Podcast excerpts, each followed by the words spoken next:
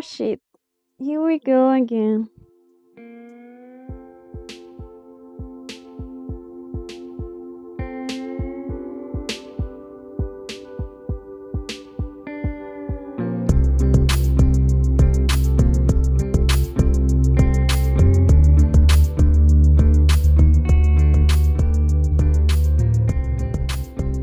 Hola, bienvenidos a Ikea Podcast. Yo soy Pati Bonilla, Yo soy Ana Vaz. Donde estaremos hablando sobre cosas que sabemos y otras que no sabemos tanto, todo desde nuestro punto de vista. ¡Oli! Antes de empezar, quiero que sepan que ese es el segundo intento, De grabar este episodio. porque en el primero tuvimos unas cuantas pequeñas fallas técnicas.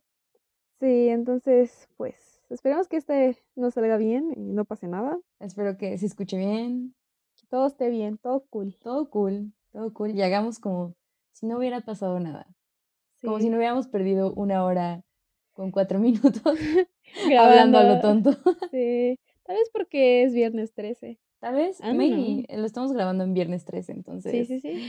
esperamos que no salga tan mal Sí, como la primera vez. con el primero. Bueno, pues el día de hoy vamos a empezar con un especial que es de Navidad, de Año Nuevo. O sea, Yay. Sí, eh, vamos a hacer tres episodios donde vamos a hablar de Navidad y Año Nuevo.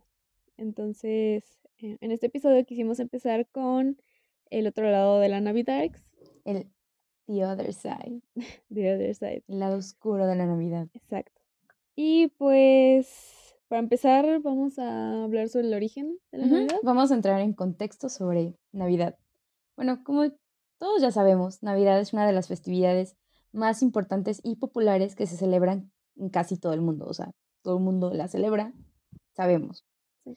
Esta fiesta comenzó a realizarse para celebrar cada 25 de diciembre el nacimiento del bebé Yoda, Baby Jesus. del baby Jesus, del pasito perrón, del niño Jesucristo de Zacatecas, ese mismo. Pero en realidad no nació en esta fecha.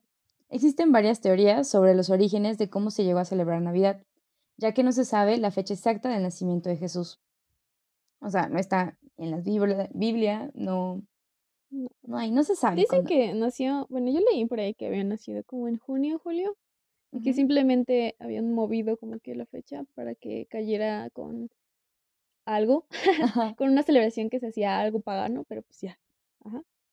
Bueno, esta fecha Ujú. fue escogida por el emperador romano Constantino I. Primero. Uno. Uno, no el segundo. Uno. Porque ese mismo día se celebraba el festival de nacimiento del dios Sol Invictus. La intención de juntar el supuesto nacimiento de Jesús y el dios del Sol para facilitar la conversión de los paganos al cristianismo, lo que tú decías. Y pues algo parecido sucedió con México y la cultura me- mexi- mexica. La cultura azteca, y los La cultura mexicas, azteca.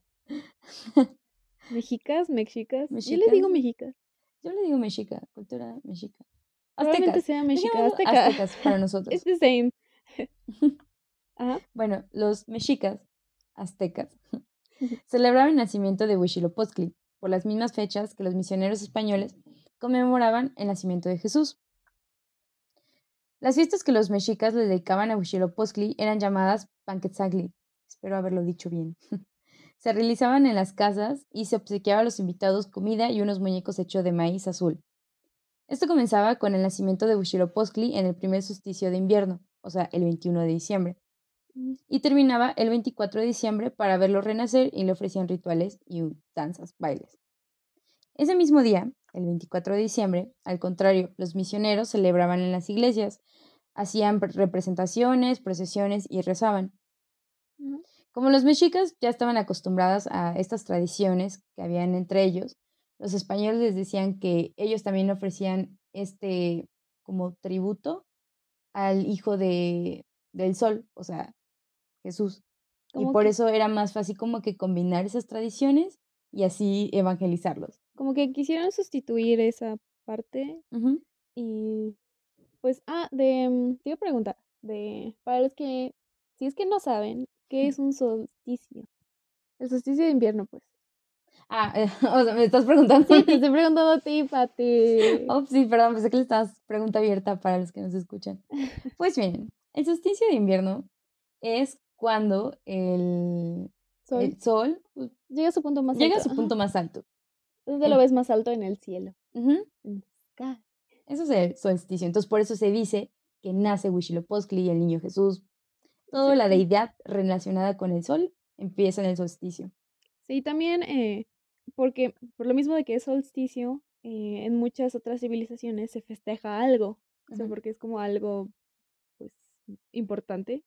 Entonces, por eso coinciden, por eso creo que coincidió lo de la celebración de los mexicas con lo de la evangelización y eso. Sí, es que, bueno, en diferentes culturas como que, o sea, yo siento, bueno, creo que el mismo Dios es el sol, o sea, para todos en representación es el sol. Solo que con nombre diferente Ajá. y ya está. Y pues así es como los días de Huichilo- de Huitzilopochtli se convirtieron en, en Dios, que pues es adorar a una deidad. Sí. Y pues también, al hablar de Navidad, tenemos que hablar de Santa Claus y de sus posibles orígenes. Bueno, como tal la historia, se las contaremos después, pero la imagen se dice que se creó por el año de 1624, cuando los inmigrantes holandeses fundaron la ciudad de Nueva Ámsterdam, o sea, hoy Nueva York. Obviamente al inmigrar se llevaron con ellos sus costumbres, entre ellos el de Sinterklaas. Este era un patrono que le celebraban en Holanda entre el 5 y 6 de diciembre. En 1809 el escritor Washington Irving escribió una sátira, que es como una crítica, la cual la llamó Historia de Nueva York, en la que deformó la pronunciación de Sinterklaas a Santa Claus. Más tarde, el poeta Clement Moore publicó en 1823 un poema donde le dio cuerpo a este personaje, basándose en la descripción de Irving, un hombre gordo pero ágil como duende, que regalaba juguetes a los niños y que se transportaba en un trineo tirado por ocho renos. 40 años después adquirió, ahora sí, la actual fis- fisonomía de un gordo barbudo, bonachón, buena onda, como lo conocemos hoy en día. Esto fue gracias al dibujante alemán Thomas Nast, quien diseñó este personaje para sus tiras navideñas en Harper's Weekly. Allí adquirió su vestimenta y se cree que su creador se basó en vestimentas de los antiguos sacerdotes. Y pues así pasaron los años y se le dio diferentes caracteres, pero no fue hasta 1931 que esta famosa empresa, todos conocemos y alguna vez hemos consumido, ¿tú sabes cuál es?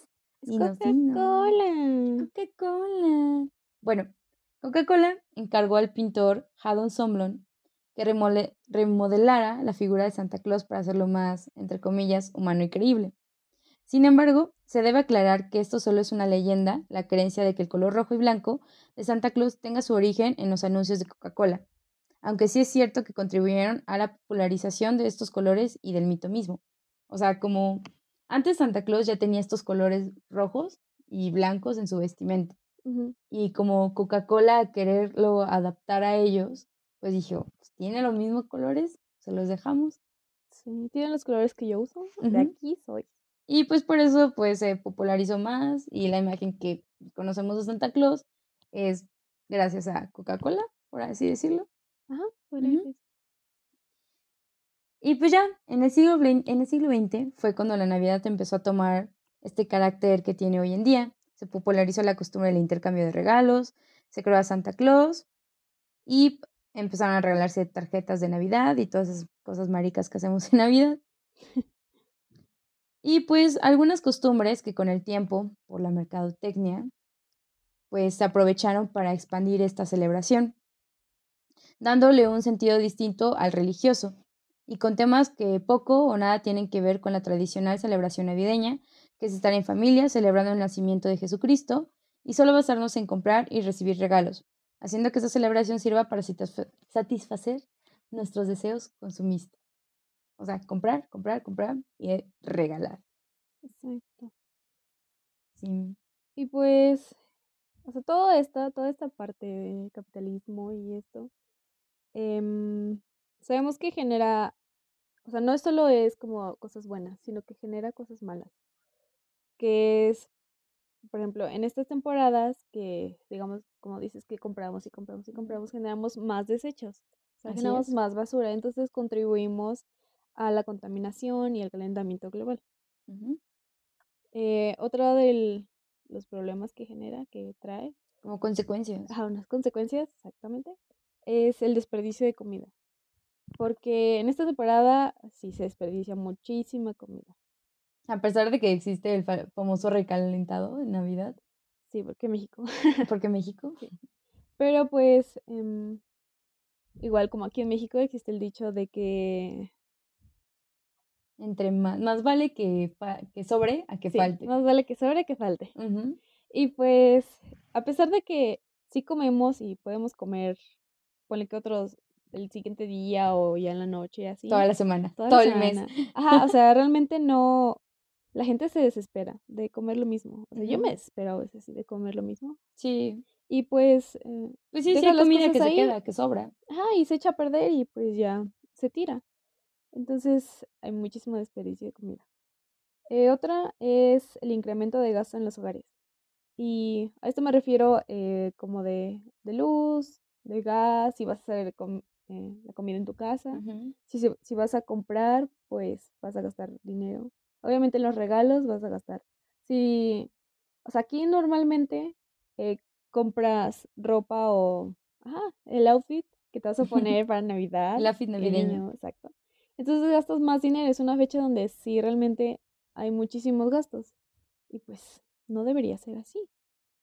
Exacto. Creo que también se va más en la luz. Bueno, al menos en mi caso, en la casa, yo veo reflejado más eso por los adornos, que Toda la luz es lo del árbol. sí. Se incrementa más. Entonces, eh, nosotros queríamos darles algunas opciones Ujú. para combatir eh, todas estas, estas cosas malas que nos Ajá, estas generan. consecuencias que trae la. Navidad y el consumismo. Sí. Y los residuos. Exactamente.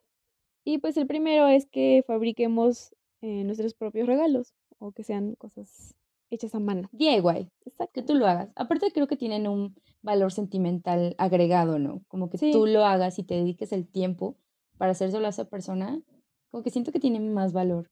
Sí, es como, te preocupas más, es como de, no solo fui a una tienda y agarré lo primero que vi o, algo que creí que te iba a gustar. O sea, me tomé el tiempo para pensar qué hacer y hacerlo. Y también como lo que decías, ¿no? Que sea utilizable, o sea, que Ah, sí. tenga... Que tenga, mm, que tenga un fin, o sea, que no solo sea de usar una vez y tirar, sino que podamos usarlo varias veces. Entonces, esto también, eh, los regalos así deberían ser. O sea, si no quieres hacer ya algo con tus propias manos, pues que sea algo que sí sea utilizable, o sea, que, que sí vaya a durar más y así. Em, otro de las opciones es contribuir al comercio justo y al comercio local.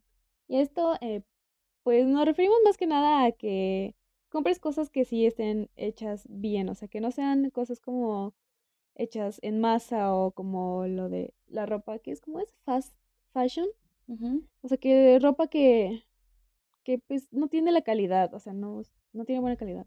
Y que vas a estar comprando y comprando una y otra vez. ajá, o sea, cosas que duren, lo que decíamos hace rato, o sea, que sea funcional, que dure y a local, porque pues eh, así vas a mover la economía local, o sea, pueblo y comprar, pues sí, vas a mejorar, pues, va a ser mejor así que comprarlo en cadenas como o en Walmart o cosas así, pues no, es mejor algo más local. Y estas opciones que les acaba de decir Ana van de la mano con tener una compra responsable, hacerse la pregunta necesaria de, ¿de verdad necesito esto? Plantearse esta pregunta puede evitar gastos innecesarios, más de allá que sean bonitos o baratos, pues realmente a veces no hacen falta. Puedes reutilizar los adornos del año pasado. En cuanto a comida, pues ver qué tanta familia va a llegar o no, para que igual no exista este problema de que puede sobrar comida que la vas a tirar eventualmente. Ajá, o sea, está chill con lo de la comida, porque sí se desperdicia mucho. Entonces, si ya sabes cuánta gente va a llegar a tu casa, pues haz un estimado de cuánta comida vas a necesitar, porque luego sí nos pasamos con la comida. Sí, Sí. y más las mamás. Sí, Mi mamá es full, o sea, comida de a montones. sí, también en mi casa hacen muchas cosas y sobra. Aunque sí no lo repartimos, sí sobra. Y aunque digamos de, ay, no, pues nos los vamos a comer mañana. Por ejemplo, eh, luego hacen algo como la, la que es de manzana, se me fue ¿Ensalada la de ensalada, manzana? sí, ensalada. Eh, luego hacen un montón en mi casa, así, Uy, a un mí me montón. encanta esa cosa. Y pues no nos damos abasto, llega un punto en el que ya estamos hartos, se echa a perder. Entonces también no es hacer tanto, o sea, sí es disfrutar y comer, sea, disfrutar la comida y comer en familia, cenar, Pero pues está bien que sea una vez, ¿no? O sea, que sea la cena o tal vez el desayuno. Sí, el recalentado, ya, todavía, el recalentado todavía de dos días aguanta. o sea, sí, pero tampoco tanto. Ajá, o sea, pero ya que toda la semana es Sí, como ya, que, tranquilos. sí, aplicar desayuno, comida y cena pavo. Y también lo que decías al inicio de reciclar eh, adornos y así. También eh, una cosa que recomiendo es como que si vas a dar regalos y los vas a adornar, pueden ser con, con periódico o con Envolverlos con tengas. periódico o con cajas o bolsas que te hayan regalado antes. exacto. También puedes darlos y pues darles un doble uso. Ajá, y es lo que hace mi mamá, por ejemplo. eh, luego así, en mi cumpleaños, como es igual en diciembre y así, pues luego guarda las, las bolsas ya para Navidad o Te da una los de 15 años, ¿no? intercambios. Ten, Ah, es feliz que, Navidad. es que realmente no importa mucho el- en la bolsa o así. O sea, tú quieres lo que está dentro, porque pequeños consumistas, ¿no? Pero muy pequeños, diminutos. Entonces, pues realmente no importa mucho. Es como de, pues está reciclando y está bien. Se Ujú. entiende, se entiende el, el concepto. Y pues pasamos a la otra parte para agregarle el darks a la Navidad, porque como ya vimos, no todo es alegría y diversión. Les traemos un par de casos que, spoiler, acabaron muy mal. Entonces, Ana, si me quieres hacer el favor y honor de empezar tú con tu caso, ¿qué nos traes? Pues no quiero, pero está bien. Ya ya que insistes, ya porque esto de, de insistiendo. íbamos a hablar. Sí, pues yo les traigo el caso de los Lawson, el misterioso caso de los Lawson.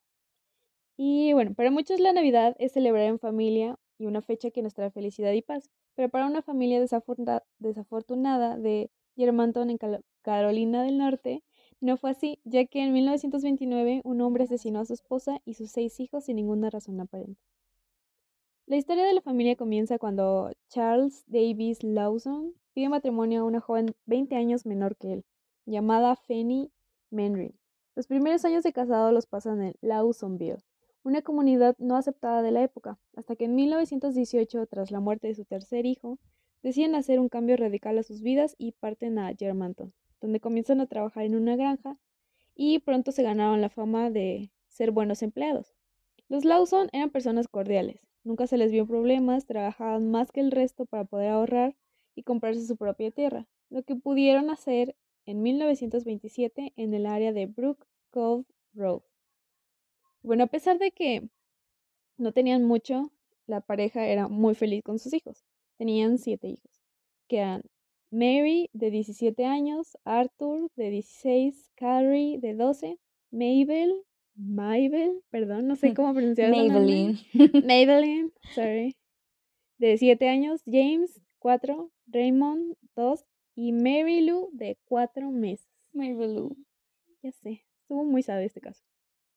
Entonces, eh, eh, unos días antes de la Navidad de 1929, Charles llevó a su familia a comprar ropa nueva y tomarse un retrato familiar, algo que era muy poco común en los granjeros de la época, época, especialmente por el complejo momento económico mundial que se vivía en esos días.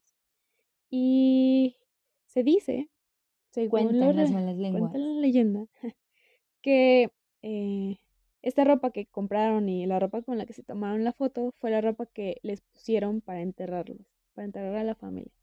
Uy, Entonces fue como un presagio de lo que iba a pasar, o sea, bueno, algo así. O sea, tú te estás probando la ropa sin saber qué va a ser la ropa con la cual te van a enterrar. Qué extraño. Bueno, y entonces ya, llegando a los hechos, el 25 de diciembre de ese año, o sea, de 1929, Carrie y Mabel fueron enviadas a casa de sus tíos que vivían cerca de ellos. Y esta fue la última vez que fueron vistas con vida, ya que al regresar su padre las esperaba cerca del granero. Cuando le dieron la espalda para ir a su casa, Charlie disparó a las niñas y luego las golpeó con una piedra para asegurarse que estaban muertas y escondió los cuerpos en el granero. O sea, quiero aclarar que el granero estaba alejado de la casa, por eso la, la, su esposa y los niños no se dieron cuenta, no escucharon el disparo, o sea, que mató a los demás. Ok. Entonces, eh, después de asesinar a sus hijas, él regresó a su casa donde le disparó a su esposa, Fanny, que estaba sentada en la entrada de su hogar, le disparó con una escopeta. Mm. Mm. Y estos disparos alertaron al resto de los niños que quienes intentaron esconderse, pero su padre los fue encontrando y disparando uno por uno. Todo psicópata este men. Entonces, la última víctima fue la bebé de cuatro meses, quien al parecer había sido golpeada con una piedra hasta la muerte. Se siente muy feo. Sí. La verdad, hace- hacerte la idea de que este señor mató a su hija de cuatro meses. O sea, mató a toda su A todos sus hijos, uno por uno. Uno, ajá, los fue buscando y los fue matando. Se, se- se siente muy creepy, muy extraño. Sí. Y bueno, después de cometer los crímenes, Charles se fue al bosque donde se suicidó horas después. El único sobreviviente de la familia fue Arthur, el adolescente de 16 años que había sido enviado a hacer unos mandados. O sea, gracias a que lo mandaron a hacer algo, se salvó. salvó. Nada más así. Él fue el quien encontró el cuerpo de su madre y de sus hermanos, todos con los brazos cruzados y con piedras bajo sus cabezas, como si fueran unas almohadas, por así decirlo. Y él fue quien llamó a la policía y la policía encontró el cuerpo de sus hermanas en el granero y de su papá. Cuando encontraron el cuerpo de Charles, vieron que había dejado marcas en el suelo. O sea, que había estado caminando de un lado a otro como en forma psicótica, como sin creer lo que había pasado. Entonces fue algo extraño, realmente. O sea, la escena del crimen fue. Sí, o sea, en el brutal. bosque, sí, sí. no, Ok. Em, hasta la fecha se desconoce por qué hizo esto, pero se habla de dos teorías que podrían haber sido las causantes de esta masacre. Una de ellas asegura que Charles había violado y dejado embarazada a Mary, su hija de 17 años. O sea, puro incesto también. Sí, es que en, este, en esta época sí se da, aún en estas fechas se da mucho, que no debería, pero aún se da. Pero en estas épocas era como más... ¿Qué era? ¿1923? 1929. Bien. Bueno. Y entonces, eh, para esconder eh, que había violado a su hija y que está embarazada, decidió matar a su hija y luego para que su familia no quedara manchada por el asesinato o por el embarazo, decidió matarlos a todos. What? Qué feo su decisión, pero bueno. Otra teoría dice que el hombre sufrió un accidente pocas semanas antes de morir, lo que le habría provocado un fuerte trauma que lo hizo comportarse de esa manera. Esta teoría se derrumbó cuando el hospital de Johns Hopkins realizó la autopsia y no encontró nada normal. Aunque, pues realmente no puedes decir si tenía problemas mentales haciendo Sí, una autopsia. No. Sí, no puedes saber eso. Solo puedes saber si había un tumor o algo así, pero no puedes realmente saber si era un psicópata o, Sí, sin haberlo Exacto. diagnosticado antes o... o tenía algún trastorno o algo así. Entonces realmente no se sabe. Aparte, ni siquiera tenía antecedentes, o sea, lo que dijiste que eran una familia normal, Ujú. o sea, dentro de lo que cabía en ese tiempo, como cuál fue realmente lo que desencadenó, o sea, dices que fue el presunto embarazo Ajá. de la hija, pero, Pero pues, you know, you don't know. o sea, no es para matarlos, güey, a todos. Pues es que la gente está loca, morra. Y pues después de eso, eh, el hermano de Charles hizo que la casa fuera como un atractivo turístico. Y pues la gente iba a la casa a ver, pues a verla, Aprovechando la masacre, aprovechando la masacre. Es- Qué, insensible de su parte. ¿no? O sea, creo que le valía madre. viendo oportunidades, Ajá. emprendedor. Sí, emprendedor. Y pues al entierro de la familia fueron muchos turistas, pues ya era un caso bastante conocido porque nunca se había dado una masacre así en esa zona. Sí, sí. Entonces fueron turistas y después em, la gente iba igual a la casa a ver si espantaban algo así. Ya después de los años de es la casa fue derribada, pero muchos dicen que el terreno quedó maldito y que aún pueden ver la- los fantasmas de los niños en ese terreno. Entonces, Mm. we don't know. La verdad es que yo escogí esta, esta historia, eh, bueno, este caso, no Justificando. historia, justificándome, porque eh, para dar a entender que no todo en Navidad es que pues paz y amor y así, sino que demostrar tú este lado. estás cenando y compartiendo esto, pero también hay casos que sí se da en estas O fechas. sea, que hay asesinos y que los asesinos se ponen más locos en estas fechas, porque pues se supone que es como una fecha más de estar en familia y disfrutar. Entonces, pues sí, la gente se pone loca y pasan estas cosas. Y bueno, tú vienes con otro caso. Así es. Yo les traigo otro caso que igual, sí, prácticamente ocurrió en vísperas navideñas. Y pues el caso se llama Masacre en Covina. Bueno, este suceso se dio el 24 de diciembre del 2008, o sea, no tiene mucho, a lo mucho que 10, 11 años, en Los Ángeles, California. Eran aproximadamente las once y media de la noche cuando Bruce Pardo vestía un traje de Santa Claus. O sea, desde ahí ya empezamos todo bien creepy. Todo bien mal. Ajá. Tocó el timbre de la casa de los padres de su esposa porque ahí se iban a celebrar Nochebuena. Y pues se reunían, en total se reunieron 25 familiares, entre primos, tíos, sobrinos, esposas, esposos. Y pues él llevaba un paquete en forma de regalo y que tenía, contenía ese regalo, pues un lanzallamas y dos pistolas de 9 milímetros semiautomáticas. Al abrirse la puerta, Pardo sacó las dos pistolas e inmediatamente disparó a su sobrina política de 8 años, a una hermana de Silvia Pardo, o sea, la esposa, o sea, su cuñada, hiriéndola gravemente en la cara. Dio unos pasos al interior de la casa y comenzó a disparar sobre los demás familiares mientras trataban de huir. La policía especuló que Pardo pudo haber rematado con un disparo en la cabeza a algunas de las víctimas más cercanas. O sea, no con solamente haberlos llegar y disparar, o sea, tenía que asegurarse que realmente estaban muertos. Después del tiroteo, Pardo desenvolvió el paquete que contenía el lanzallamas casero y lo utilizó para rociar en gaso con gasolina e incendiar la casa. Se puso su ropa de calle y condujo hasta la casa de su hermano, que quedaba aproximadamente a unos 50 kilómetros de, de la escena del crimen donde su hermano, al llegar a casa, lo encontró muerto en el sofá tras dispararse en la cabeza. O sea, este güey se suicidó. Se cree que Bruce pretendía huir a Canadá en un avión porque había comprado un boleto y llevaba con él 17 mil dólares en efectivo. Sí, se quería pelar el morro. Pero como el traje de Santa Claus se había derretido parcialmente durante el ataque con el lanzallamas y se le había adherido a la piel sin poder sacárselo, generó, al parecer, unas graves quemaduras de tercer grado en, sus ambos brazos. Entonces, Pardo decidió ir en contra del plan inicial de escapar a Canadá para no levantar sospechas. Pues imagínate que llega un güey con, con el traje. Al aeropuerto todo quemado. Todo quemado, con su traje de santa adherido a los brazos y oliendo, pues, igual me imagino que se. Que pues tenía sí, roció gasolina. Y, roció gasolina y todo, o sea, imagínate. ¿Cómo no? ¿Cómo no? ¿Cómo no va a llamar la atención? Bueno, en total, nueve personas fueron las que murieron por los disparos y el fuego, y otras tres resultaron heridas. La niña de 8 años, que fue disparada en la cara, una chica de 16, años, que recibió un disparo en la espalda, y una joven de 20 años, que se rompió el tobillo al salir desde una ventana de un segundo piso. Uno de los supervivientes llamó a la policía durante el ataque después de huir a la casa de un vecino. El fuego se extendió muy rápido debido al combustible que había rociado en adornos navideños, contando con 80 bomberos y tardando una hora y media en extinguirlo. Debido a la intensidad del fuego, la identificación de las víctimas se realizó a través de los registros médicos y dentales.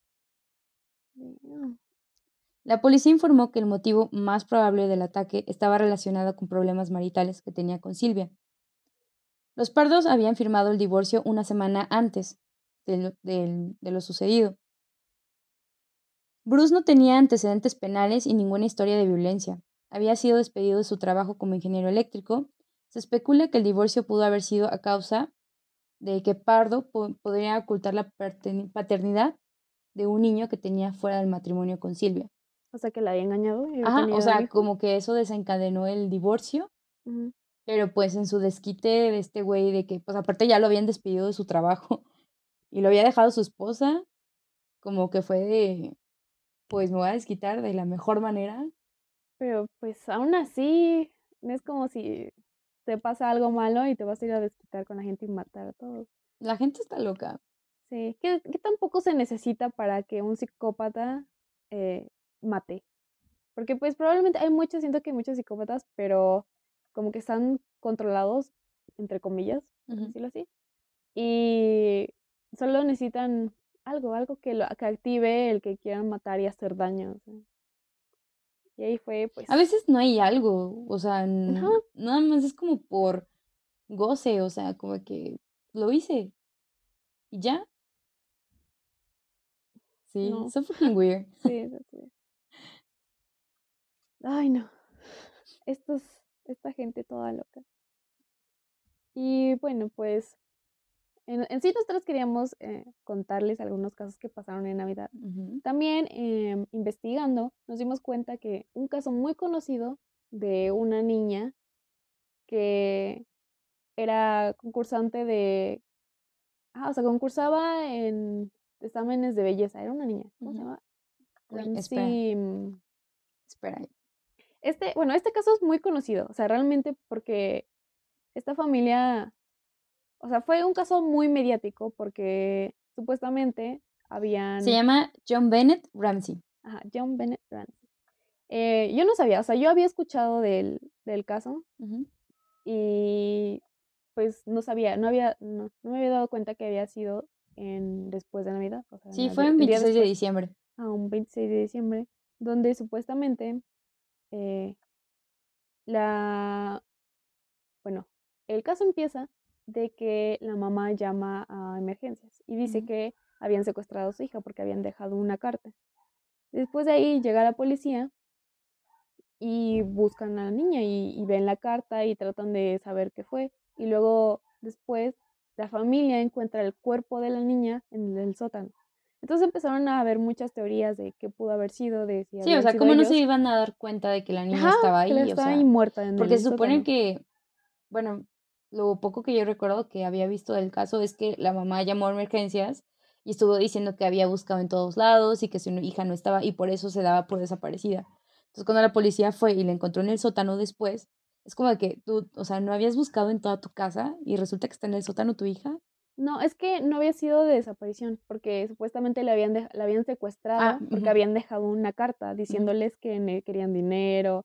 O sea, y lo extraño del caso es que en la llamada a emergencias se escuchan las voces detrás, donde supuestamente eh, ellos dicen que, por ejemplo, está hablando la mamá y escucha que dice, no, esto no es tu problema, o tú vete, así. Cosas así como un poco extrañas. Pero le dice que ah, tenía un hermanito, ¿no? Esta Ajá, tenía niña. un hermano, ajá. Era el papá, la mamá, la niña y el hermanito. Y em, después una otra inconsistencia que encontraron fue que en la carta donde piden el rescate dan una cantidad, la cantidad exacta que tenía la familia en el banco. Entonces como, "Mm, okay, this is weird. ujú. Y pues hay teorías que dicen que, que tal vez eh, el papá eh, abusaba de la niña y que en una de esas pues se le pasó, o sea, la, la mató y pues Sí, quisieron hacerlo ver como si fuera otra cosa. fue eh, un, un golpe en el cráneo con una de estas máquinas de electrochoques. Con esa la, la No, no, no, había sido con, con una lámpara, me parece, pero de esas lámparas que estaban como que largas y esas de metal, supuestamente, lo que yo recuerdo del caso. Ajá. Entonces, pues, eh, otra dice que quien la mató fue su hermano, que creo que esa es la que más, Se le atribuye. más se le atribuye, ajá, porque eh, dicen que en su cuerpo, en el cuerpo de Ramsey, encontraron piña, o sea, piña no digerida, lo que quiere decir que pues había comido, se había muerto antes de que su cuerpo digiriera la piña. O no recuerdo bien si era piña, pero era alguna fruta, según yo sí era piña. Y lo que dicen, lo que pudo haber pasado es que ella estaba comiendo y llegó su hermano y le pidió y ella no le quiso dar y como que le entró un, pues un ataque, porque realmente aquí, a quien le ponían más atención era a ella, Sí, porque porque ella era la que reina de certámenes de ajá, belleza y le ponían más atención. ganaba dinero y pues les generaba dinero y pues el niño obviamente se pudo haber sentido desplazado o que, ajá, desplazado y que no importaba o algo así. Y pues siento que es lo que pasa cuando, por ejemplo, eh, tienes un hermanito nuevo, o sea, que va, va a estar un hermanito, como que sí te sientes, sientes eso de Sí, que el el resentimiento, los resentimiento, pequeños ajá, celos. ajá, esos celos. Entonces pudo haber sido un arranque esos de celos y pues que agarró la, la lámpara y la golpeó y la mató sin querer, o sea, que él no realmente la quería matar, solamente quería pegarle, ¿no? Fue un berrinche. Ajá, como un berrinche. Y pues la familia, bueno, los papás para proteger al niño dijeron que había sido un secuestro y que la misma mamá y el papá habían hecho la carta y habían encubierto todo para que no, no dijeran nada que había sido el niño. Entonces, O sea, hasta la fecha todavía se queda sin Ah, concluir este caso. es un caso sin resolver, pero también fue en estas fechas de Navidad. Dos días después de Navidad, pero pues en estas... En estas fechas. También eh, nos dimos cuenta de que, aparte del caso que Pani nos contó, del dude que llegó vestido de Santa Claus, hay otros casos donde gente igual se viste de Santa Claus para matar gente o Sí, dicen que es muy común. Ajá, que es bastante común. Y pues la verdad hay que tener más cuidado. Eh, Aquí en México no se da tanto de que se vistan de Santa Claus porque siento que no es tan pesado lo- el tema de Santa Claus. Sí, aparte, bueno, lo hemos como visto en películas muy representando a Santa Claus, así como que pidiendo donativos y para alguna causa. Pero en Estados Unidos es súper común eso, lo mismo que Ujú. dices. Entonces deberíamos tener más cuidado a quién le abres la puerta. Y aunque, como estos casos eran familiares, Es muy extraño realmente todo esto. No sabría qué decir para que digan no, que no los maten o algo. No Pero pues sí. confíen en sus familiares vestidos de Santa Claus, nada No, más. No confíen en Santa Claus. No confíen en un señor que, que le da regalos a los niños solo porque sí. Sí, so Y- ah, bueno, en el, en el capítulo que habíamos grabado anteriormente, yo les había dicho, había hecho el comentario de que si Santa Claus hubiera como que nacido en esta época, sería tachado como pedófilo. Porque Sí, pues, definitivamente. pues es un señor gordo que les da dulces y juguetes a los niños, que se portan bien, entre comillas. Solamente Podría hacerse, niños. podría darse a entender que si no dicen nada, si se quedan callados, pues les va a ir bien, pero pues suena muy creepy. si lo ves de esa forma, yo siento que sí. En, es- en nuestra época siento que hubiera sido un poco creepy que apareciera Santa Claus. Sí, porque pues antes, o sea, todo lo que cuentan las historias, leyendas, pues Santa Claus pues era este personaje bueno que daba juguetes a los niños. Y en específico se dirigía a los niños. exacto. Y pues ahora sería como que mal visto eso. Bueno, es que aparte ya todo es mal visto. Pues sí. Pero pues solo era un comentario eh, que, que me Que quería que rescatar quería del rescatar anterior del capítulo. anterior capítulo. y pues aparte de estos casos, yo quería traerles una leyenda, una leyenda de Navidad, algo más de miedo. O sea, no es tanto, pero para aligerar este ambiente de casos extraños, bueno, estos casos de, de se muere gente real, 100% real. 100% real, pues sí, pues sí son casos reales, pues les traigo la leyenda de Krampus, una leyenda olvidada de la Navidad. Y bueno, cuenta la leyenda que Santa Claus viaja con un acompañante, Krampus. Es una criatura mitad demonio, mitad cabra. O sea, ya sabes para dónde vas. Este es el encargado de atemorizar a los niños que se portan mal. Su nombre deriva de la palabra alemana Krampen, que significa garra. Se cree que es el hijo de la diosa Hel, la encargada del inframundo en la mitología nórdica. Según la leyenda, mientras Nicolás o Santa Claus recompensa con regalos y dulces a los niños que se portaron bien, Krampus se encarga de los que fueron desobedientes y dependiendo de las faltas que hayan cometido, este los castiga dándoles carbón, golpeándolos con su palo de abedul, porque anda cargando un palo de abedul. y a los más traviesos o a los que hayan cometido más faltas graves, los secuestra llevándolos dentro de su costal para devorarlos en el infierno. What the O fuck? sea, si te portas muy mal, te van a matar. Y te vas a ir al infierno donde te van a tragar. Esa es la moraleja de esta historia. Obviamente esto fue hecho para que los niños se porten bien, ¿no? Porque pues estos alemanes, o sea, esta historia, esta leyenda viene de Alemania por los países nórdicos, por esa zona. Y pues antes se hacían mucho esto de leyendas con moralejas, o sea, que, que les pegara a la gente la moraleja, de que entendieran. Y pues sí, los niños obedecían. Pues no se despega tanto de la realidad, por ejemplo, aquí en México y en mi caso más concreto, pues sí estaba eso de que si no te portas bien, Santa Claus te va a traer carbón o no te va a traer juguetes. Y ahorita que dices de lo de Santa Claus te va a traer carbón, se dice que mm, eh, la iglesia, al tratar de evangelizar y así, decidieron quedarse nada más con esa parte como buena de Santa Claus, pero tomaron la parte de carbón de Krampus. Es como los cuentos de Disney, ¿no? Ajá, que son, Cuentos bien creepy, bien... sí, O sea, los originales, Deberíamos no hacer los de un podcast Disney. sobre los cuentos de Disney. Sí, Estaría deberíamos cool. hacer uno.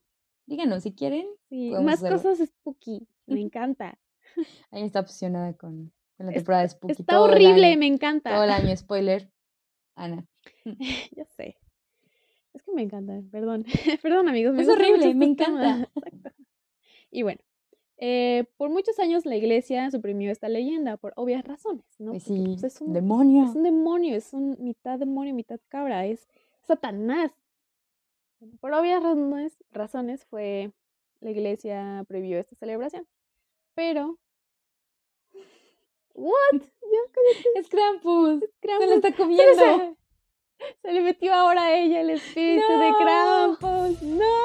¿Qué está pasando? ¿Por qué siempre cuando pasa esto lo Sí, de Krampus? Siempre lo de Krampus, güey. Güey, no, ya tengo miedo. Ya tres. De nuevo. Ok, acaba de pasar algo muy raro. Sí, nos acaba de pasar algo extraño. Eh, en el primer capítulo, bueno, en el primer episodio que grabamos, eh, en la parte que estaba diciendo yo de Krampus, me pasó que, pues se me vino el, El demonio. demonio. Phil Barrera se le metió a... Sí, lo de a Lolita Ana. Yala, if you, si no entienden aún, lo del gargajo. Y pues no podía hablar, o sea, cada rato me trababa, pero fue justo en lo de En Krampus. Krampus, nada más en Krampus. Y ahorita volviendo a decir lo de la historia de Krampus, Eh, mi sobrina empieza a llorar como loca. Estamos grabando en mi casa, by the way. Tengo una sobrina. y no deja de llorar. Pero, Pero siempre es- ha sido en Krampus, o sea, algo nos quiere decir todo esto. Si no fue la CIA, fue Krampus. Sí, Krampus Entonces, desapare- desaparecemos después de esto, fue Krampus. Fue Krampus, no la hacía, No olvídenlo. Olviden el capítulo anterior. Pero bueno, eh, ahora el Krampus regresó de una forma más moderna. Se celebra el Krampuslav. No sé si le dije bien, no me importa. Porque alemán, Scheißen. Sí. Bueno, esta es una especie de carrera donde la gente se disfraza de Krampus y persigue a niños y adultos, ¿sabes? Golpeándolos con sus varitas de divertido. Sí, hacer bien eso. chido. Lo malo es que dicen que los trajes de Krampus pesan mucho. Pesan como 40 O kilos. sea, pero this shit is real. O sea, This shit is real. o sea sí, van con los palos y le pegan a los niños. correteando a la gente. ¡Wow, qué divertido! Yo ya hacer sé. eso. Eso se celebra en Alemania. Ajá. Y allá por los países. Allá donde surgió, por los países nórdicos, allá se celebra. Entonces, debe empezar muy bien si se van a, si se portaron bien o mal este año. Porque tal vez podríamos dis- de disfrazarnos de, de Krampus, O el mismo Krampus podría llevárselos a comerse. como el espíritu que está siendo invadido ahora mismo. Y bueno, hablando de Krampus, les quería decir que está la película. O sea, salió en el 2015 y si la quieren ver, chequenla. O sea, es como. Ah, es en sí la, la leyenda de Krampus, donde pues castiga a las personas para que se la pasen bien en Navidad. O sea, castiga a una familia y pues está muy chida. Y siento que es, es. Como a mí me gustan mucho estos temas de spooky y así, a mí me mama el Halloween, pero como ya no es Halloween, es Navidad, lo sé. Pero todavía en su corazón, En mi oscura, corazón siempre habrá espacio para lo spooky. Entonces, eh, quisimos traerles algunas películas que se pueden ver en Navidad. ameritan. Sí, se pueden ver en Navidad y son spooky. Exactamente. Entonces, eh, yo dije ya la de Krampus. ¿Gustas decir tú la película? Sí, una que me gustó, o que me gusta desde, desde chiquita, como que la tengo muy presente, es la de los Gremlins. Ajá. Esa película creo que ha sido una de las favoritas de la infancia, y aparte también porque se desarrolla en esta época de Navidad, Cuando creo que se llama Billy, el protagonista, Sí, Billy. va a comprar a este Mogwai que se llama Gizmo. y pues se supone que el viejito que se lo vendió, este viejito chino, creo, le da como condiciones para cuidarlo, Ujú, que es que pues no tiene que darle de comer después de las 12, no le tiene que dar la luz y es, No se debe mojar. ajá, no sé, o sea, le pueden dar de agua, pero no se debe mojar. O sea, casi que es como un tamagotchi. Sí. Y pues, pues, ¿qué pasa? Que se le sale de control al Billy. es que están tan bonitos. Está bien bonito el Y le piden comida. Obviamente le vas a dar más comida. Sí, porque se supone que donde empezó fue que se le cayó un vaso de agua encima. Ajá, y se hizo más. Ajá, y le salieron como bolitas, como que Ajá. se, Se se reprodujo. fragmentó. Ajá. Ajá, se reprodujo, se autorreprodujo. Una simbiosis ahí Ajá, y salieron los, o Mogwai, porque todavía no eran gremlins. Ujú. Pero pues eran muchos y tenían hambre. Y le pedían comida. Ajá. Y había uno, el malo, Rayita. Era el más malo de todos. Y pues obviamente, pues, al ser tan adorables y tiernos, pues Billy les da de comer. Y pues ya es cuando se transforman en Gremlins. que es como, parecen como demonios chiquitos. Ajá, como como- duendes malditos. Como el bebé Yoda, pero malo. Ajá, como si hubiera pelo. fumado como crico. Como si se hubiera metido foco. Bebé Yoda con crico. Ajá, eso es un gremlin, imagínense. Bebé Yoda fumando foco. Eso es un gremlin. Representación. Representaciones vergas. Y pues estos gremlins tenían esta necesidad, quién sabe por qué chingados, de matar gente y de hacer sus desastres. Solo porque sí. Solo porque sí, como un bebé. Y pues creo que queda bien porque pues eh, tiene esta parte spooky de que pues son como demonios chiquitos que hacen travesuras, matan gente, porque sí, sí matan gente. Matar gente es una travesura. Y pues se da en el contexto de la Navidad.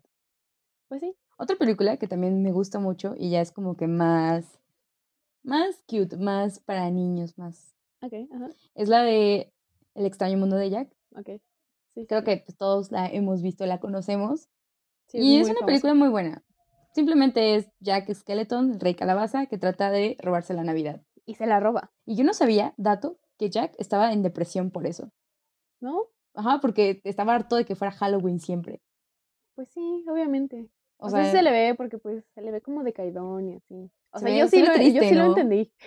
sí. Me, me proyecté, güey. No, yo hasta que cuando vi la reseña dije, wow, tenía depresión y yo nunca lo supe. Hasta Hasta hoy. ahora. Hasta hoy. Y pues bueno, si ya saben el dato, Jack Skeleton sufría de depresión, pero gracias a la Navidad, que se la robó, pues fue feliz, pero fue como una tipo Navidad spooky.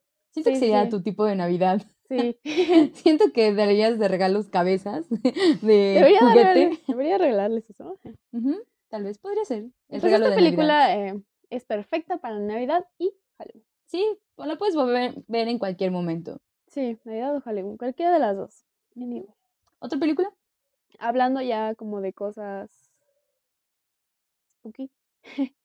spooky y que se dieron en Navidad. Y juntando con los juguetes y eso, obviamente tenemos que Porque hablar, regalos, porque regalos. Tenemos que hablar de Chucky. Obviamente. obviamente. Chucky no puede faltar en esto. Sí, no. En los, nos traumó a Aparte ha sido la pesadilla de todos los niños, al menos de los 90. Sí, a muchas generaciones nos traumó esta película. Y yo, neta, real, soñaba con Chucky. Sí, es, es horrible. Porque yo también, eh, la primera vez que la vi, eh, la vi en la casa de una de mis tías y me quedé a dormir allá. Entonces, tenía tanto miedo que no podía dormir y te juro que veía a Chucky en las ventanas. O sea, yo veía que estaba ahí y yo decía, no, me va a matar, me va a matar, viene a Chucky, matarme. viene por mí. Sí, y mi mamá como de, ya, ya, solo es una película, no hay nada. Pero yo en serio te juro que sí lo, sí lo veía en las ventanas, toda traumada. Ya era tanto el daño psicológico de la película que lo veía. Sí, eso fue todo mi pinche daño. Por eso le tengo miedo a los juguetes. Por eso, y gracias a Toy Story también, le tengo Ay, a pero los Toy Story es bonita. Ya sé, pero los, los Y también se da en Navidad, ¿no? Toy Story, No que... me acuerdo. Ah, bueno, es Pero creo que tienen un especial, ¿no? De. Navidad o algo así. Pero sí. Dato real. Dato real, a Ana le da miedo Chucky. Me da miedo a los juguetes. Bueno, el punto de esto es que Chucky también se da en este contexto de Navidad porque es donde se lo regalan a Andy. Exacto. Los Andys me traumaron. Los dos. Oye, los dos se Los dos llamaban se Andy. Andy. A un Andy le fue bien y a otro no. Y al otro man se portó mal. Se portó mal, Krampus poseyó Krampus, sí. a Chucky. Ajá, Exacto. que el espíritu de Chucky es un güey, ¿no? Todo psicópata que se murió y... Ah, no, que agarró el cuerpo de un muñeco, ¿no? Ajá. Se metió al cuerpo del muñeco y para, para seguir vivo, somehow. Ajá. Y pues, no, deberían ver Chucky. Si no lo han visto, que lo dudo, ¿verdad? Porque Hay muchas películas de Chucky. Si nos escucha gente más joven, porque ya me siento vieja, Aunque últimamente salieron las películas de Chucky. La última, no me acuerdo. Solo, yo solo vi hasta que tienen el hijo, eh, Glenda. Glenda. No, Está yo vi que apenas salió una, creo que el año pasado o este año. Pero ya Chucky se veía así súper estético, o sea, ya maquilladísimo, su pelazo, güey. Pelazo. Pelazo. Pero ese Chucky no rifa. Sí, ese no. Las- Lo chido son las de las primeras películas y todavía la de la novia de Chucky, donde sale Tiffany. Todavía, esa está chida y la del hijo de Chucky. Me da mucha risa cuando intentan coger. ¿En serio? Sí. Porque que todos son muñecos, juguetes. No tienen Ay, con qué, pero Sí. Y bueno, y hablando de juguetes, yo quería contarles una anécdota que igual viene al caso porque son juguetes y Navidad. Bueno, pues eh, a mí me dan miedo las muñecas, las Barbies, los nenucos y todo esto. Y pues obviamente gracias a Chucky me dan más miedo. Y una vez, en Navidad, a una amiga le regalaron una muñeca que hacía muchos ruidos, o sea, que hablaba y así, que de esos dice, te voy a matar. ay, no, ta- no, no, como de tengo hambre, o mamá, papá, Ok, la representación. Mamá. Ok, ya. Entonces, eh, ella y yo estábamos jugando, estábamos jugando con sus juguetes y estábamos en su cuarto y de repente escuchamos que la muñeca habló. Así de la nada. Así de la nada, o sea, a la muñeca le tenías que aplastar un botón para que hablara. Y habló de la nada y mi amiga y yo nos quedamos viendo y volvió a hablar. ¿Y para qué quieren? ¿Para qué quieren? Ya, traumada de por vida. Por eso yo no, no, no tengo muñecas ni nada. Y antes de eso, antes de ese incidente con la muñeca, que realmente nunca volvimos a hablar de eso.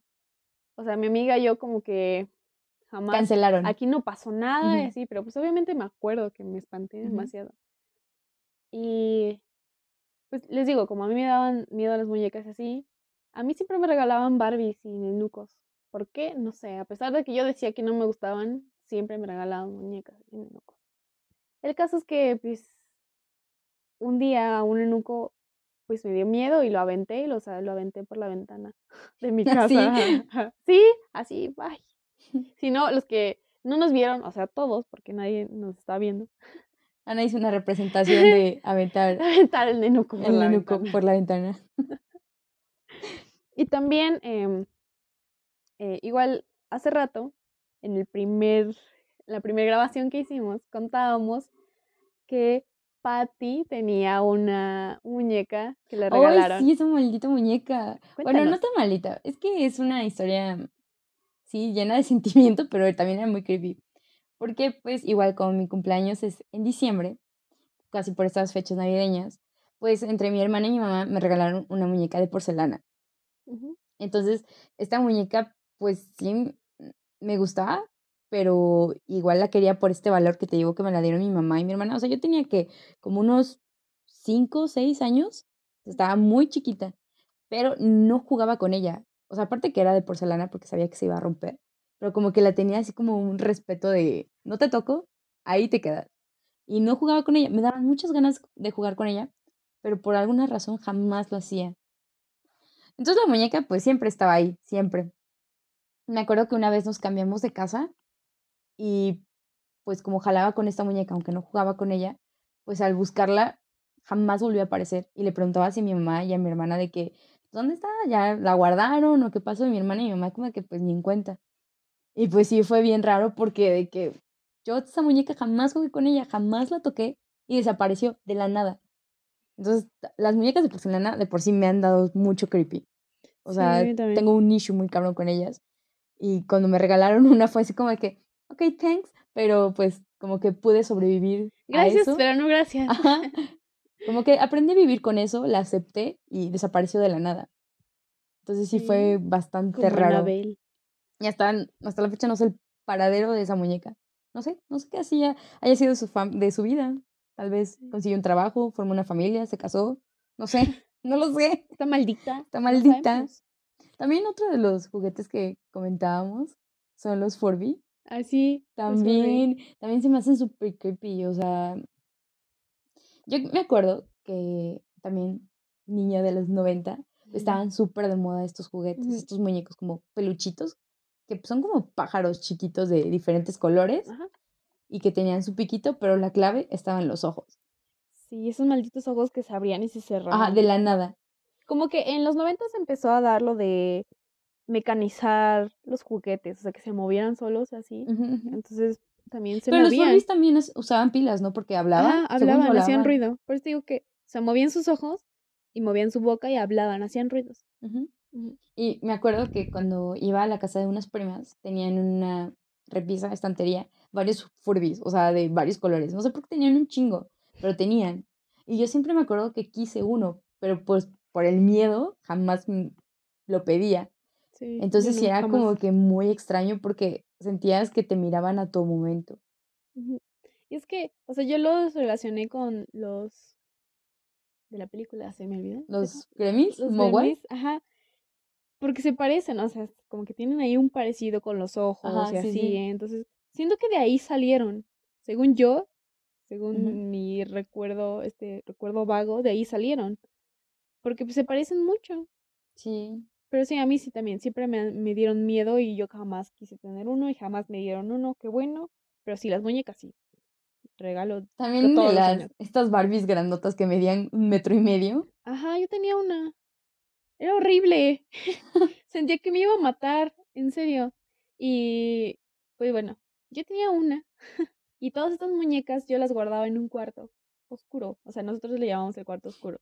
Porque lo, lo utilizábamos como bodega. Entonces yo, normalmente yo no jugaba con las muñecas. Porque pues obviamente me daban miedo. Pero luego iban mis primas y querían jugar muñecas, o sea, ellas llevaban sus muñecas y yo decía, ay, pues, pues voy por una, ¿no? Pero pues yo siempre las tenía en ese pinche cuarto oscuro porque me daba miedo que se fueran a mover y me fueran a matar. ¿Ya ves, Chucky? Literal. Toy Story, todo el trauma que me generaron. Ahora yo no puedo vivir con muñecas, yo no tengo muñecas, las odio. Y es que también las, eh, le comentaba a Patty que mi miedo a a las muñecas de porcelana vino de un video que es muy famoso de, de una niña que estaba con una muñeca de porcelana, estaba jugando con ella. Creo que eran de sus 15 años, le habían regalado la muñeca por sus 15 años. No recuerdo bien, pero el pedo que estaba ahí con ella y de repente la muñeca la volteó a ver, o sea, se volteó la muñeca y fue de... Sí, como que, what the fuck. Y la niña gritó horrible y pues también, más traumas para Ana, más traumas. Sí, pero ese video es súper viral. Igual si lo buscan en YouTube. Es súper viejo, ¿no? Y se ve de Sí, todo, todo pixeleado. Sí. De dos píxeles la pinche cámara. Entonces, eh, si quieren, los buscamos y los vemos en las redes. Para que ustedes también se traumen. Sí, sí. Los traumamos también. Con todos. Les voy a compartir mis traumas. Esto es un desahogo para Ana, la verdad, es terapia. Lo que ustedes no saben es que yo soy la psicóloga. Ustedes son mis psicólogos. Ustedes me van a ayudar a superar mis traumas. Mis traumas de la niñez. Pero sí, a mí me encanta todo lo spooky. Y bueno, ya que andamos en, en esto de la parte darks de la Navidad. Y nuestros traumas. Y nuestros traumas. Ya vamos a entrar en temas un poco más serios, donde hay casos que también, como los anteriores, pasan y se dan mucho. Esto es, esto es algo que la gente no, no ha querido hablar o no quiere ver. ajá. Y es que es la depresión en la Navidad, la depresión y los suicidios en la Navidad. Y pues sabemos que la Navidad eh, es una época que, donde tenemos mucha presión social y mediática para ser felices, porque se supone que la Navidad es ser feliz, estar en familia y así. Pero realmente pues, por ejemplo, yo, yo hablo desde mi experiencia. O sea, a mí me presiona demasiado porque, o sea, yo sufro de depresión. Entonces, de por sí no siempre estoy bien. Y en estas fechas tengo esa presión de que debo ser feliz, pero pues yo no puedo. O sea, yo no, no estoy full aquí en la Navidad. o sea, sí, las empresas encargadas de hacer todo este marketing, mercadotecnia, es presionarte a que debes de ser feliz y eso va de la mano del consumismo, o sea, tienes que comprar para ser feliz y tienes que estar con tu familia y a fuerza es una época donde no se vale estar triste, donde afuera tus problemas porque es Navidad y así. Y todos son felices. Y todos son felices, pero la realidad es que no es así siempre. No, o sea, la gente se estresa, le da ansiedad. Porque, Aparte pues es donde trabajan más, o sea, están tan locos por querer sus vacaciones, que trabajan de más, trabajan sus horas extras, están esperando en, el aguinaldo. Como que la gente se presiona mucho en estas Por épocas. Lo mismo de comprar y así, se presiona muchísimo y hacen horas extras. Entonces la gente está cansada solamente para, pues para poder comprar y regalarle algo a sus hijos o a, su, a la gente que realmente no es necesario, o sea. Pues no. No. Y pues sí, o sea, necesitamos hablar de esto porque no, la gente no habla de esto y queremos que sea algo más El visible. otro lado y- de la Navidad. Sí, y decirles que está bien, o sea, está bien sentirte mal en Navidad, está bien eh, sufrir en Navidad. O sea, Sí, está bien igual, sentir. Si tú quieres estar solo, si no te gusta celebrar Navidad, porque se vale decir que no te gusta la Navidad, Exacto. por cuestiones las que tú quieras, o sea, también es importante que lo hables con tu familia, el no estar de acuerdo que no quieres ir a cierta comida, a cierta cena, a cierta posada. Está bien. Y pues también tu familia tiene que entender porque pues no estás obligado a esta felicidad. Exacto. Y bueno, lo que a mí me pasa, eh, a mí me da como que ansiedad social. Entonces, eh, yo no puedo estar como que con la gente mucho tiempo porque pues, no me siento tan bien. O sea, como que me incomodo después de un rato. Y lo que pasa es que, eh, bueno, ponle que las fiestas o la celebración navideña en este caso es en mi casa. Entonces no hay problema porque pues yo me puedo subir a mi cuarto y me encierro y ya está. Pero pues no siempre ha sido así, o sea, eh, luego es en otras, en otras casas o con otros familiares que no conozco tanto o así.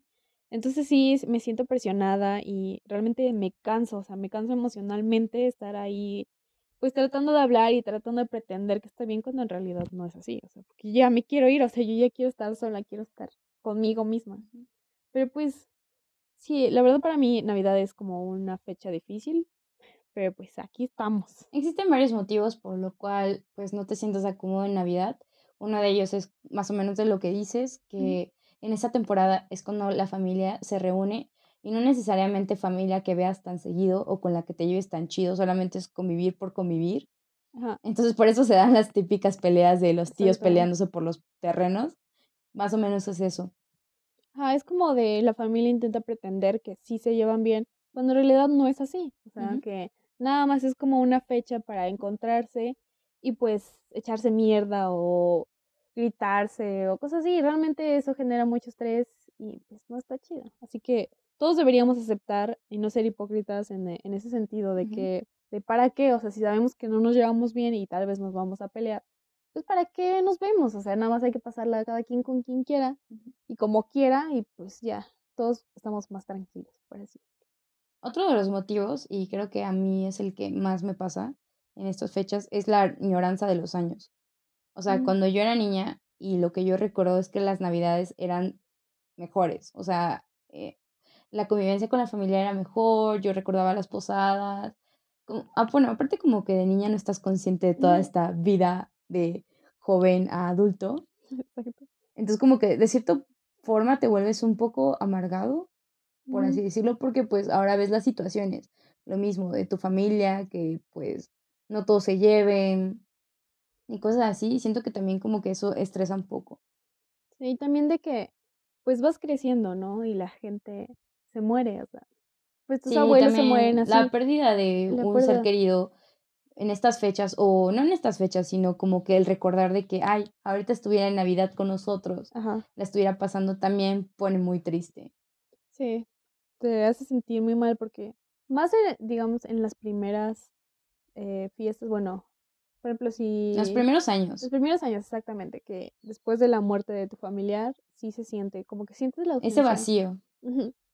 Y pues, eh, más que nada en ese, en esa situación lo que podría hacer es tratar de aceptar que Sí, la pérdida. la pérdida, ajá. O sea, sufrir lo que tengas que sufrir, pero también eh, tener muy en cuenta que eh, los duelos, este tipo de duelos, según lo que leímos, eh, solo duran dos años. Y si es más allá de dos años, ya es algo como que más crónico, y pues sí deberías ir a, ir a atenderte, ir a terapia para entender qué está pasando, porque sí, es muy También peligroso. Otra de las razones ya más patológicas de las que pueda presentarse como esta tipo tristeza en Navidad, que se le llama como blues Navidad, es este, Es que en, en Navidad, bueno, en invierno más que nada, eh, el, recibimos menos luz. Nos, reci- nos referimos a que el día dura menos, por lo tanto la luz del sol nos da menos y eso provoca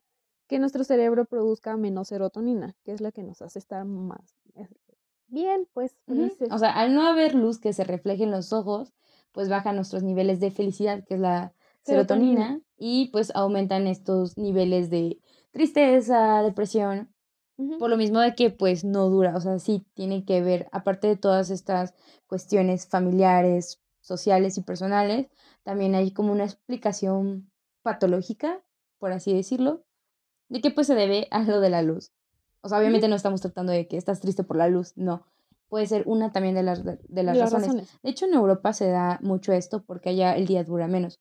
En México dura 11 horas, a lo mucho el día, y allá dura como 6 horas, entonces como a las 4 de la tarde ya está Ya. todo oscuro. Y pues también en Europa son mayores los índices de, hasta de suicidio, por lo mismo. Pues sí. Y pues esto es más que nada hablarles sobre todo este pedo y ser más conscientes sobre eso y tratar de entender eh, ah, si tú tienes algún familiar que sabes que es así o que se aísla un poquito, o sea, eh, tenerlo en, en la, en la mira, o sea, a la vista, saber que hablar con él y saber qué está pasando. Sí, o sea, si, si tú amas la Navidad y te encanta todos estos festejos, también esto le puede ayudar a alguien más, a alguien cercano a ti, amigo, familiar, lo que sea. También es como un respiro el que llegue alguien y te diga, oye, ¿estás bien? Oye, yo sé que no te gusta esta festividad, pero tranquilo, vamos a tratarnos de pasarla tranquilo. Si te quieres quedar en la casa, está bien. Si si no te quieres quieres salir, ir, está te bien. puedes ir en cualquier momento, o sea, no hay problema. Ujú. O sea, tratar de entender, o sea, de abrirnos con la gente, porque pues esto, la depresión es muy seria, o sea, es una enfermedad muy culera. Sí, Y desafortunadamente aún tenemos como ese estigma de que, ah, pues no es algo físico, no importa, ¿no? O sea, que no, lo- no te lo, no lo trates porque no importa. Pero pues esto es muy real, o sea, la gente se muere, o sea, se mata porque está deprimida, porque no encuentra una razón para vivir. y más Y es en que, estas fechas porque son como el recuento de todo lo que ha hecho en el año y al no ver sus objetivos o por lo mismo que no tiene su familia reunida, personas exacto. cercanas a él, como que cae en esta tristeza y depresión a tal grado que pues llegue a mayores y pues llegue a la muerte. Sí, entonces eh, queremos que se evite todo esto. O sea, hablar es la mejor forma de evitar que perdamos a alguien, que perdamos a un ser querido de esta forma. Entonces, eh, pues hablen, no tengan miedo, pregunten. eh, sí, más es eso, de tratar de entender a la gente, de, de tal vez si a ti no te pasa, es como de, bueno, que no, o sea, a mí no me ha pasado y qué bueno que no te ha pasado, pero trata de entender, trata de empatizar un poco y trata de igual eh, aprender sobre el tema para que entiendas mejor. Entonces, Exacto. Pues queríamos hablar de esto. Ya lo dije como tres veces, pero no me importa. Sí, ya esto es un poquito lo tornando a un tema ya más serio. Entonces, eh, eh, ahorita les voy a dar el número de donde pueden hablar si se sienten con la necesidad de hacerlo. También se los vamos a dejar en, la- en las redes sociales, bueno, en el Instagram del podcast. Y pues eh, esta línea se llama Saptel, que es de la Cruz Roja y es un servicio de salud mental a distancia. Este funciona todos los días, 24/7. 24/7, sí. Entonces, el día que ustedes necesiten hablar, eh, llamen al teléfono que es 55 52 59 81 21. Entonces, les vamos en el Insta. eh, yo les voy a dejar más información sobre esto si quieren, o sea, más números y más líneas donde pueden hablar. Esto es en México. Pero pues si alguien nos escucha de otro lado, que esperemos que alguien nos escuche del otro, otro lado, vamos a dejar pues más líneas de más países. Sí, no solamente para ustedes, sino para alguien más que lo necesite. Si conocen a alguien o creen que alguien pueda estar padeciendo de depresión o de algún trastorno mental, creo que es necesario ayudar. Sí, ayudémonos todos, amigos. Ayúdame a ayudarte. Sí. Eh, y bueno, pues ya llegamos al final de este episodio, De este bello podcast, nuestro nuestro y amado podcast. podcast. Y pues como quisimos terminar con este tema de la depresión, eh, hoy las recomendaciones no las vamos a dar en el podcast, se las vamos a dejar en el Instagram también. En los highlights. De hecho, estos 13, bueno, tres episodios que vamos a tener como de especial de Navidad y Año Nuevo, eh, no va a haber recomendaciones ni updates. y updates. Todos se los vamos a dejar en los highlights del Instagram Entonces, si quieren checar sus recomendaciones, porque para los que se queden al final de cada capítulo, siempre va a haber un premio.